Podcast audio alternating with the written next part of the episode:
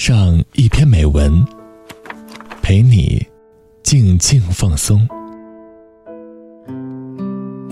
周一到周五晚九点，短发桃子与你相约，只在荔枝 FM。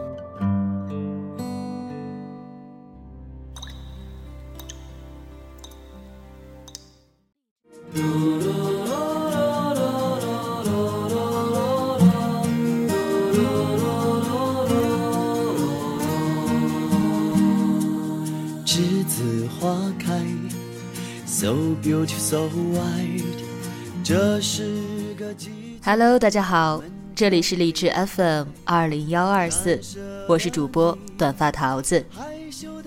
昨天和一位在异地工作的听友聊天他告诉我，他一个人离开父母在异地打拼已经十多年了。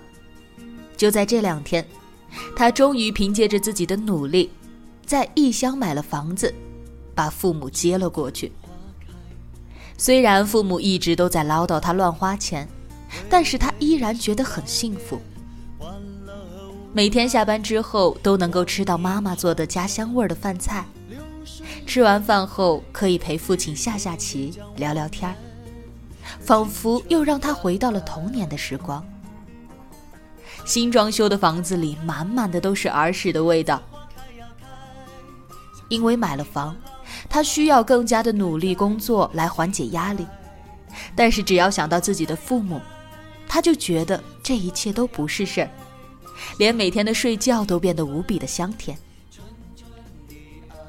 桃子真的很为他感到高兴，单单就是听他的描述，桃子都能够想象到那种温馨的场面。真的，这世上最伟大的力量之一。莫过于想要迫切见到父母的心情吧。今天和大家分享关于亲情的文章，《被偏爱的都有恃无恐》，作者沈之暖，简书签约作者，出版编辑。本篇文章依旧和大家分为上下两部分，在今明两天播出。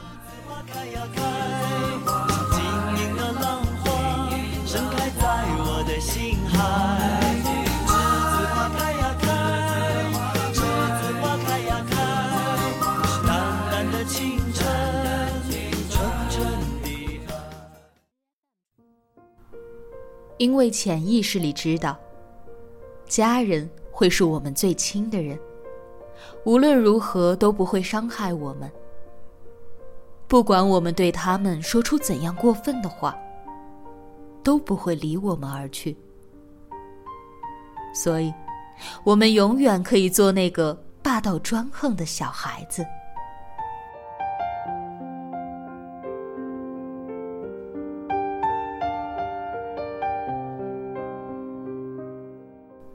中秋，爸妈从广州来武汉看我。接到他们那一刻，我妈背了一个很大的包。乘坐地铁到家，翻出来一看，全是我平日里念叨的那些口味的零食。其实，武汉这边什么都可以买到。他之所以那么远不辞辛苦带过来，无非是因为，以为我真的很想吃。其实，我已经忘记我是否说过我爱吃了。来武汉已经一年半有余，公司食堂的饭菜油腻、口味重，天气热的时候直接有绝食的冲动。每一次这个时候，我就特别怀念在广州工作的那段时间，每天不同花样的饭盒。每天中午，我都会很期待的打开饭盒，看里面又会有怎样的惊喜。午饭时间，微波炉一转，饭菜的香味儿很快就会弥漫一层写字楼。隔壁的公司职员偶尔也会探头来问，我今天带的菜叫什么。我都会笑笑的回答：“我妈做的，大概是什么什么。”然后支支吾吾，半天说不出一句话来。我妈是四川人，会做很多的川菜。那种味道，虽然我在她二十多年的熏陶下，也难以学到一成。我外公是厨师，我妈得了真传。在我这里，二十年过去，已然完全失传。说完这些，我突然发现，我已经二十多岁。我读初中的时候，爸妈就去了广州。一待就从我初中、高中、大学、工作，十多年也就过去了。初一那年暑假，我和我弟弟是真正意义上第一次出远门。我们拿着办好的身份证，阴差阳错买了最慢的那辆车——绿皮车。记忆中，从汉中到广州，接近四十多个小时。那个时候也是临时决定出门，没有提前买车票，根本也没有细细区分站票、坐票和卧铺。到达售票窗口时，只是告诉售票员找最近的一辆车次就好了。我现在记得车次是 K 幺零零八。那一次只买到了站票。在此之前，在电视上会经常看到，在火车站会有小偷抢乘客的包。我已经记不得我当时那个小包中有什么贵重物品。总之，我抱得死死的，生怕一不留神就上演一出悲剧。我和弟弟第一次坐火车。并不知道什么时候检票，也并无意识要提前去候车室。我们跌跌撞撞问了很多人，才找到位置。那个时候，检票员已经快关闭闸门了。我们很委屈，说了很多好话。检票员抱怨了一句：“赶紧的。”然后我们才顺利登上了火车。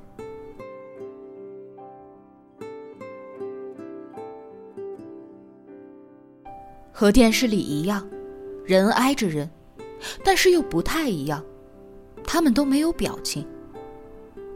我们没有座位，就随意找了一个位置站着。大概是对远方太过好奇，我们甚至都忘记买食物。接近四十个小时，我和弟弟一直站着，不时有列车员。推着花生、瓜子、八宝粥、啤酒、饮料、矿泉水的车子，一次次从我们身旁走过。大概是我们那节车厢的人太多，导致车子每过一次都异常艰难。我们并不知道爸妈的具体坐标，只是知道在广州。在车上，基本上没有合眼。对火车外面那些陌生的省份特别好奇。房子似乎也和家乡不太一样，更矮了，也更加与众不同了。我弟弟比我高大，我却时时想着护他安全，我怕一不小心找不到他，总是在他移动一下位置，我也移动一下，确保他在我的视线之内。车上的叔叔阿姨大概是看我们姐弟太小，也有好心人，起来让位置给我们稍坐一下。只是我们是自尊心特别强的孩子，所以一般都摇头拒绝。快到广州站的时候，我给爸妈打电话，他们才知道我们已经坐了几十个小时的车，来到他们所在的城市。我记得，我妈接到电话就大声哭了出来，大概是担心我们，也大概是在心里安慰自己。幸好我们没有出事。我爸则很淡定，说我们下错了车。其实，在广州北下车的话，离家都很近了。到广州的话，还需要乘坐大巴。然后我们又和爸妈说好的地方等他们。记忆中的流花车站，四处都是字幕，所以我们绕了很多的地方，都还没和爸妈遇见。最后还是在打电话的时候，听到对方手机中传来的广播声音，才得以团聚。那一次，是我和弟弟真正意义上的第一次远行，是第一次为了看爸妈，乘坐了将近四十个小时的火车。记忆中是两个黑夜加一个白天。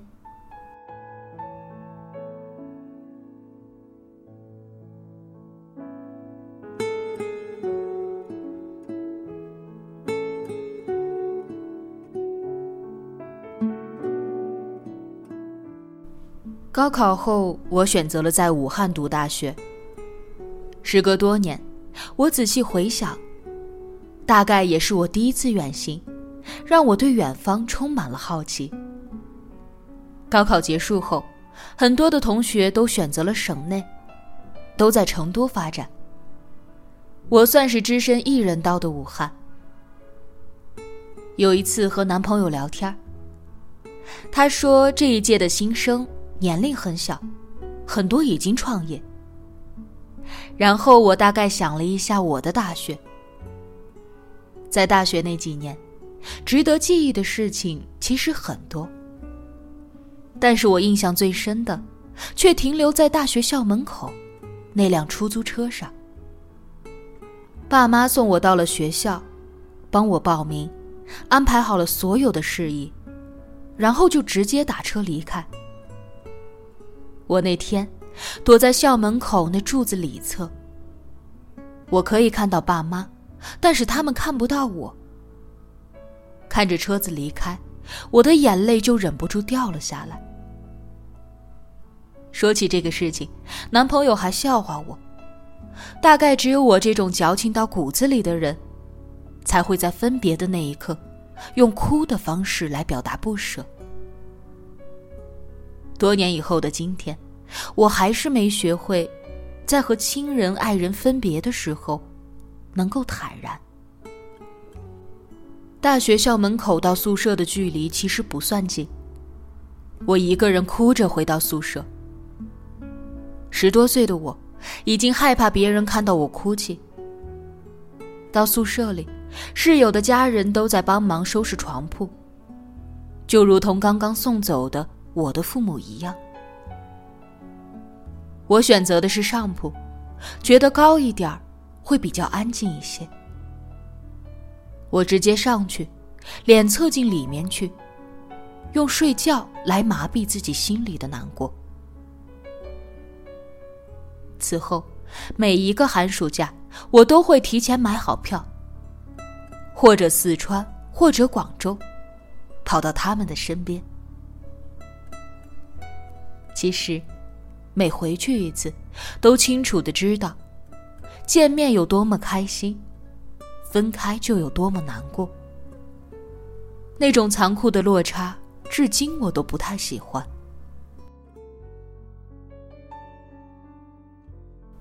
大学毕业后，直接去了广州发展。很多人问起我原因，我的回答都是陪伴爸妈。即便是到现在。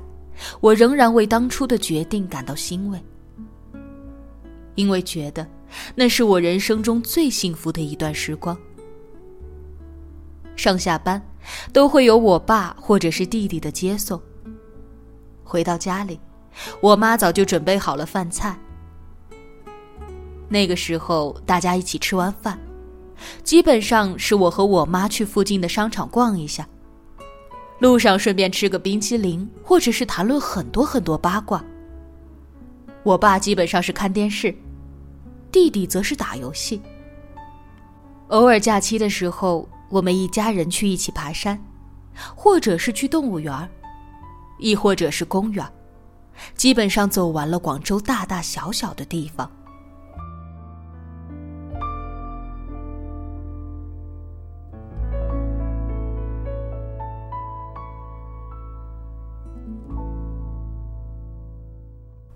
本篇文章的上半部分就和大家分享到这里了。